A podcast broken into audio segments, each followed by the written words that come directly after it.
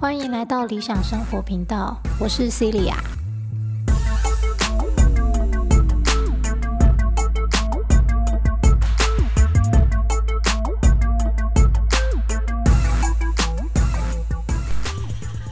好，今天这集要讲的是不完美才完美，或者说不完美才完整。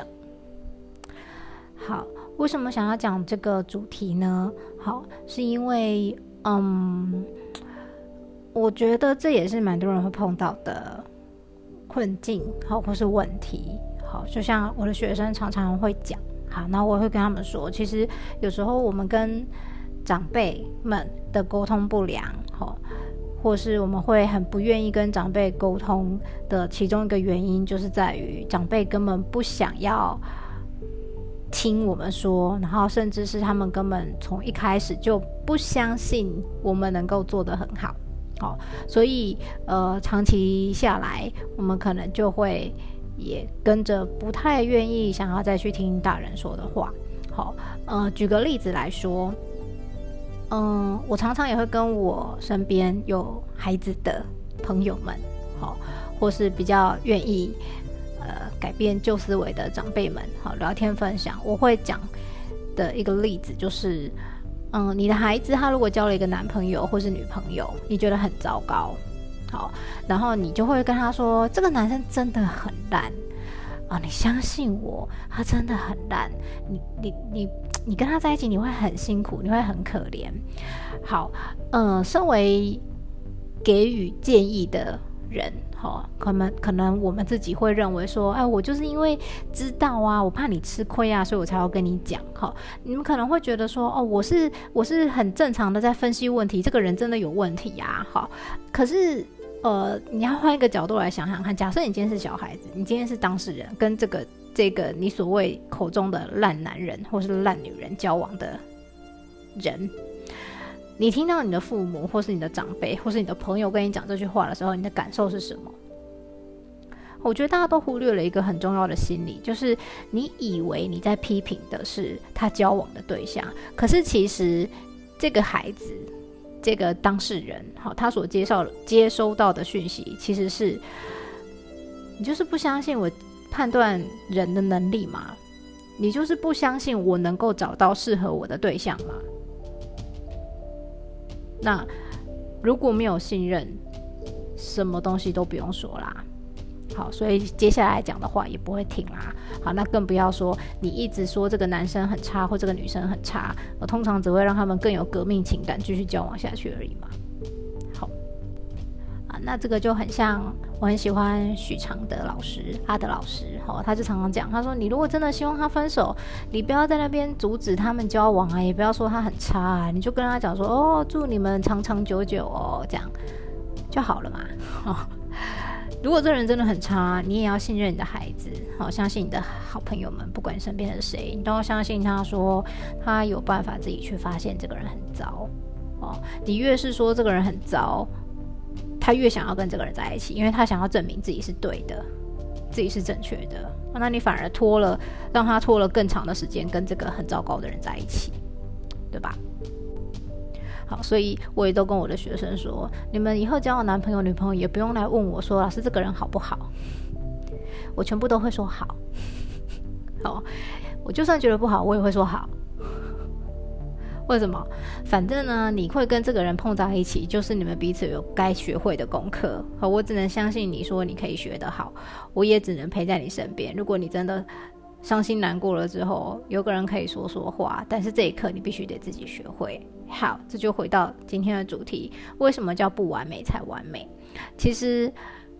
我们这种身为已经经过了一些事情的人，好，所谓的大人们、成人、长辈，好，对于年轻一辈的一些建议，好，很多时候都是在于我们自己已经经历过了，然后也活下来了。好，所谓的活下来，并不是说一定要去什么经历自杀或什么，而是说我们在经历过了，比如说很痛苦的分手、很糟糕的对象，可是我们还是呃很坚强的活到了现在，然后能够能够继续活出自己的人生，这叫做活下来了嘛。好，如果我们能够达到这样子的话，就表示我们学会了这一课嘛。对不对？那我们学会了这一课的前提是什么？就是我们经历过这件事情啊。那当我们经历过这件事情的时候，之后我们的晚辈也碰到这样子的问题，我们。理论上应该用更包容的心去对待正在面对现在当时这个困境的孩子们嘛？好，不论是交了一个很糟糕的对象，或者是他回来抱怨说哦学校有什么什么样的问题？好，因为我真的很碰过很多长辈，好，可能包含我自己以前也也曾经就是有过这样子很糟糕的反应哈，就是小朋友在抱怨说哦学校同学怎么样？好，或者是学校老师怎么样？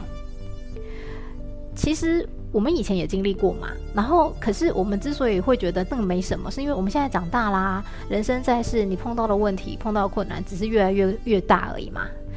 所以当你碰了很多很困难的事情，你回来再看这些，你就会觉得啊，小事。想想小时候跟兄弟姐妹，或是跟好朋友吵架，是为了什么事？我现在都有点然后羞愧、难以启齿，觉得哎呀，为了这种无聊小事吵架，对吧？所以如果我们现在回头去看，都觉得啊，这都是小事。可是不要忽略一点，这对当时还正在经历这一切的人来说，它是大事啊。对当时我们还在经历这一切的状况，那个年纪的我们，也是一个大事啊。那总不能说我们自己过来了就觉得啊，这没什么啦，你以后就知道了啦。你只是丢一句这个话给他，他还是不知道，因为他现在没有在以后，他现在就在此时此刻。好，所以那种那种建议，那种说，哎，这个小事啊，那个有讲跟没讲是一样哈，你不如就是点点就好了。好，那这个跟不完美会扯上什么关系呢？吼，嗯，我我觉得很多时候我们对于以前碰到的，呃，处理不好的人际关系，好各种。同才之间的男女朋友交往之间的，好，甚至是在职场上的，不管任何一种，好，我们都会有呃不够成熟的表现，都曾经有这样子的表现过，好，那可是人本来就是透过一次次的犯错，慢慢的成长嘛，好，理论上是慢慢成长啦，那些无法从错误中成长的人不在讨论范围内，哈，好，所以我们如果是从错误中学会的，那。其实以前那些所谓的失败，那些所谓的犯错，好，心里认为的污点，它应该是帮助我们成功的垫脚石啊。我们应该用一个正向的态度来看待它。可是你会发现有很多人，他其实心里没说出来的，就是我没办法接受我是一个有失败的过去的人，我没办法接受我是曾经犯错的人，我没办法接受我有曾经的污点。所以我要我的小孩是完美的，好讲的很好听啊，因为我已经犯过这个错啊，我希望你不要再犯这个错啊。可是你知道吗？这个有一个很大的问题，就是你在无形当中你就展现了一个否定自己的这样子的意识形态，好这样子的观念给小朋友，因为你对自己现在的状态并不满意嘛。否则你干嘛要去否定自己的过去呢？好，你你不是去坦然面对自己以前曾经犯的错，然后告诉他们说我就是因为以前犯过这个错，所以从中学会了什么，而是说我就是因为犯了这个错，然后我学会了，说我现在告诉你，你不要再犯这个错了。我觉得这非常的奇怪，因为因为那一个错是这么样的有价值，让你能够学会，而现在你要把这个有价值的东西从别人的身上给拿走。这不是很奇怪吗？那当然有的人会说不是啊，可是因为这样子会很伤心啊，这样子会很难过啊。那请问你当初不也就是因为伤心难过才学会的吗？人有时候哈就是这么犯贱嘛，不痛就学不会啊，对不对？所以在避免他们经历这些所谓痛苦的经验的同时，你也在避免他去做更深刻的学习这就很像。一直不断的极力想要把联考这种制度废除是一样的道理嘛？吼，这些人都会说啊，你不不应该一试定终身啊，吼，这压力有多大呀？等等。好，其实这些人他都不稍微问一下自己，是不是你自己把这个考试看看得太过严重了？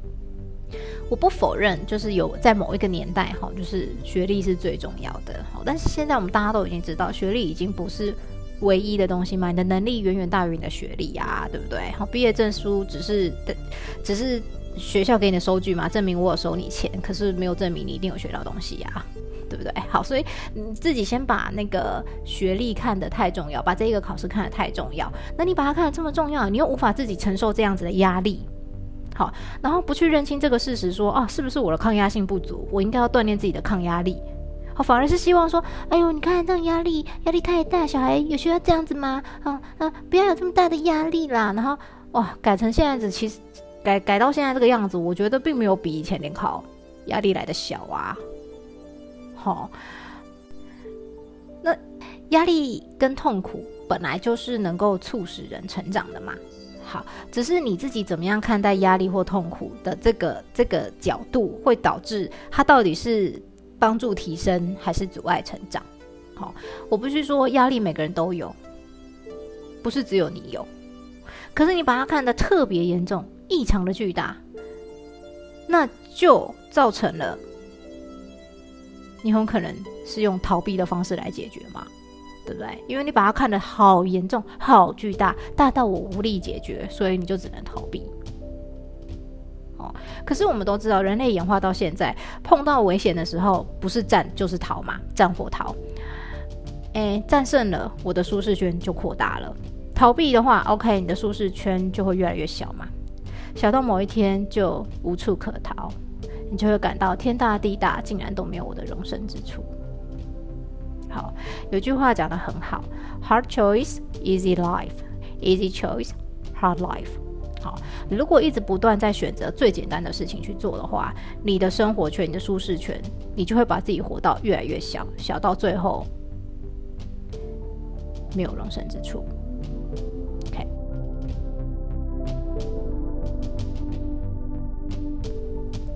好，另外一个例子呢，就是通常。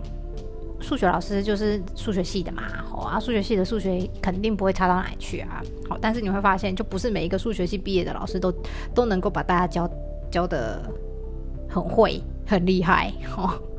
好，为什么会这样？有一个词叫做知识的诅咒，好，知识诅咒或是专家盲点，好，意思就是这这不是基本都应该知道的吗？好啊，对数学很好的人就是这不是常识吗？这不是咱本来就应该会吗？哦，他不是常识，他不是本来就应该会哦。然后通常越是专家的人啊，哦，他就会越忘记自己当初是如何会的，好，如何从不会变成会的，他就已经只剩下会的那个结论，他只记得这个了。好，前面不知道是故意的还是不小心的，反正总之就是忘记了，没有意识到他自己是怎么样从不会到会的，所以他就只急着说这就是这样啊，就是这样，你为什么不会？好，所以，诶，有时候我真的会觉得啦，越是专科。大家都觉得说，哎，数学系毕业就教数学嘛，好，国文系毕业教国文嘛，英文系毕业教英文嘛，好。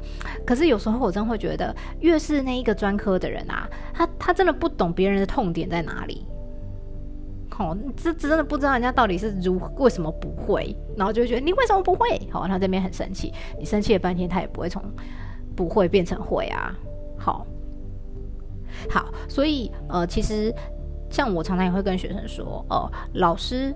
在教你们，但是并不是教学的那个教，好，而是教给交接的那个教，好，我只是比你们早一点学到这些东西。那我怎么样学会的，我会告诉你们，我会分享给你们。那如果你们觉得我的这个方法很好用，也很容易理解，那你就拿去用，OK？这叫做交接嘛，是传承的这个教，而不是教学，也不是教育的那个教，好，这是完全不一样的。好，所以，哦。我自己是自认没有每一科都多厉害多好啦，哈，但是呢，至少我稍微能够记得说，哦，我当时是从不会到会是怎么样做到的，然后我就把这个怎么样这个如何教给学生，好，这才是真正有帮助的嘛。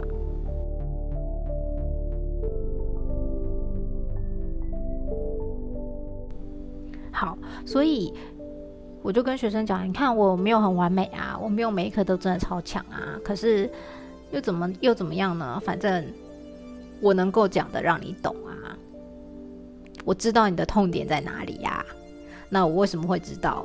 因为我不完美啊，因为当时我不会啊，就是因为当时都不完美，所以才让我现在更完美嘛。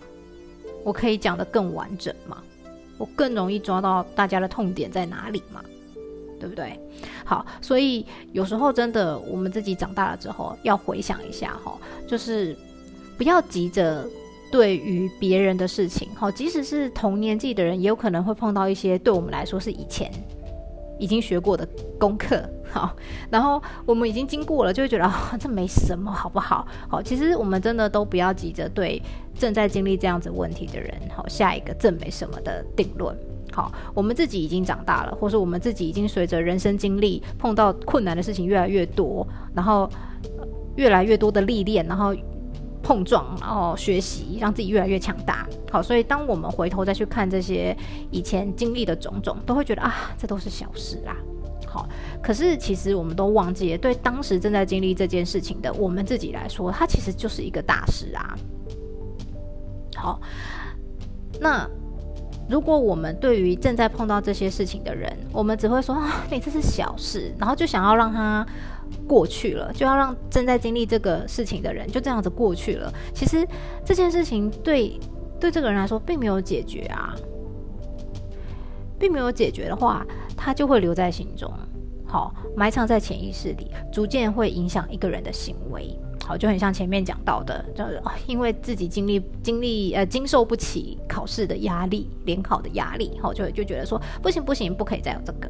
好，那甚至我曾经有一个学生，他刚上高中的时候，很极力于想要交朋友，是一个男孩子。好，可是我帮他上课的时候是已经呃高三的时候了。那我在帮他上课的时候，我只常常会觉得说，哎，这个这个这个男孩子怎么好像很想要证明自己很厉害，证明自己很棒。好，我觉得有一个这样子隐隐约约的感觉在，可是我没有主动去戳他说。你干嘛那么想要人家就是觉得你很棒啊？我没有直接这么说。好，我就是当他需要有更有自信的时候呢，我就提供他一些怎么样的训练，或是我们可以怎么样反应，或是怎么样思考，让自己更有更有自信一点。好，或是做出更好的回应一点。好，让大家觉得说，哎，你这个人真的很不错。好，但是最核心还有一个问题，就是你到底是为了什么一直想要做这件事情？好。但我没有去搓，所以一直到我帮他上课上了，就是快要结束课程前，好，毕竟上了大学就不会再上课了嘛，他才跟我说，因为他在高一的时候啊，就是刚上去高中，就觉得哇，很想要交朋友，然后就到处跟别人家 line 啊，干嘛的，结果呢，就有隔壁班的女孩子，好，就觉得说，哎，这个人好奇怪哦，干嘛到处加人家赖呀，哈，就给他取了一个很难听的绰号，叫痴汉。好，我觉得蛮奇怪的，就是啊，人家加你好友，然后你叫人家痴汉，你可以不要加就好啦，干嘛要取这种很很难听的绰号呢？好，所以他到了很后期才愿意把这件事情讲给我听，这就是为什么他想要不断证明嘛，因为这件这个这个问题一直留在心中，埋藏在潜意识里，逐渐影响他的行为，就是我要我要做让大家觉得我很厉害，我很屌，我我真的很聪明，好，我很有能力。然后我很有风度，我要我要让大家去掉这个难听的绰号。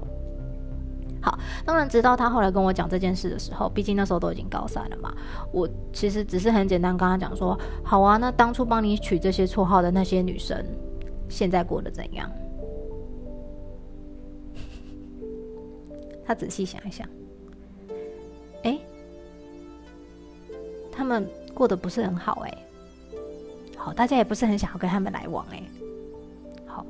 然后我说：“你看，那就对啦。他们帮你取了这么难听的绰号，好，呃，背后的心理啦，吼，当然是可能多多少少知道自己有一点什么样问题啦。好啊，这个之后有机会再来讲。但总之呢，就是我我我知道自己可能会不受欢迎，所以呢，我先找一个人下手，先让他被大家讨厌，或是先让他被大家嘲笑，还这样大家就不会发现我很糟糕了。好，不过纸包不纸包不住火啦，哈，三年过去了，哼，你是一个怎么样的人，大家都会清楚的，对不对？好，所以我也是这样跟他讲。讲完之后呢？他再仔细回想，我说好，那现在这个绰号，或是现在这样子的一个状况，对你来说还很严重吗？当然不可能一听完马上就就就不严重嘛。吼，我我不是什么 C 父哈，没有那么厉害。好，但是这就是开始慢慢的，你愿意去把心中埋藏下来的东西挖出来的时候，才可以慢慢解决自己的行为。否则我们永远都是在解决旁边的问题，就是。怎样才能让大家觉得我很棒？怎样才能才能让大家更看得起我？怎样才可以有霸气？好，不会被欺负。好，对，因为一开始就先被人家言语霸凌了，所以你才会后面想要做这些事。好，但是回过头来，当初被取这个绰号的时候，为什么没有回家跟家人讲？因为得到的结论是。哎，你干嘛理他啊？让他们自己无聊啊！哎，不要理他就好了。哦，对，大人都这样回答，有有用吗？有帮助吗？好，所以他当然第一个也没讲。第二个其实讲了可能也没什么用啦，对不对？好，那但是因为我并不是在高一的时候就碰到他，好，所以是到了三年级，我一直觉得，嗯，这个为什么有点奇怪？我常常想要讲这件事情，好像，常常想要让自己很有霸气，好，不要被人家欺负，但是。一样，我觉得所有的人哦，包含心理是也是一样的嘛，就是你不可能没事一直去戳人家，好，人家不想讲，硬戳他就会更揪揪到后来 就很难挖出来解决他。好，那但是终于他讲出来的时候，我就说哦，你埋藏在你地下室这么久的东西，你终于愿意把它打开来到阳光底下曝晒了，晒干了就没事了啦。好，所以当然不是说事后没有机会解决，但是问题是我们有需要让这样子的东西埋藏在心底，影响我们这么久吗？好，就像心理学跟灵性方面的书籍，哈，都很喜欢特别提一个名称叫内在小孩。好，其实为什么要称这叫内在小孩，就是因为如果我们有很多小时候碰到的问题，都被大人一句 “这没什么啦”，好就被。硬塞的，你要自己把它塞到心里面去，好，它就会被塞埋藏在潜意识里面。那他就在长大之后，这个小孩就会三不五时出来作怪。好，所以才会说要疗愈内在小孩嘛。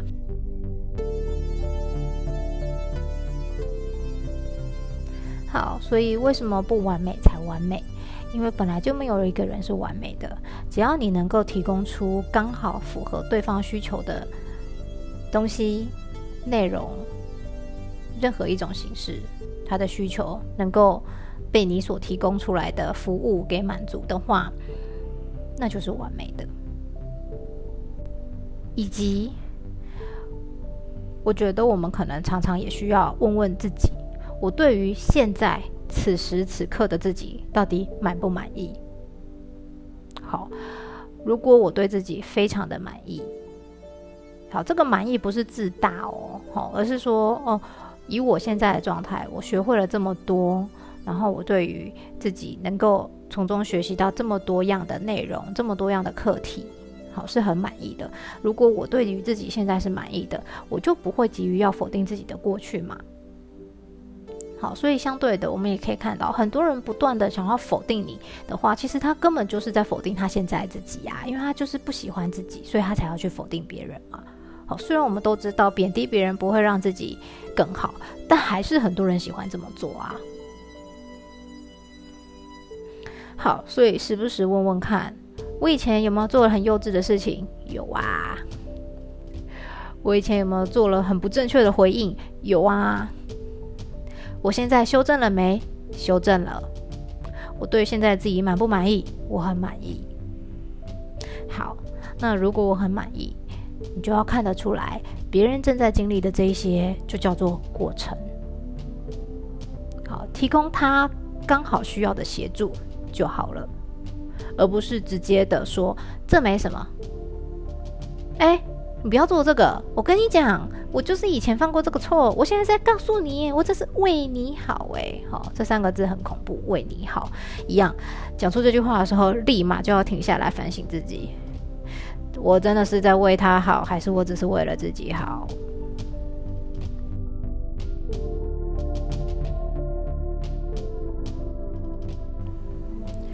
好，总之就是不要急于想要把别人变成完美的，好，因为我们自己也不完美。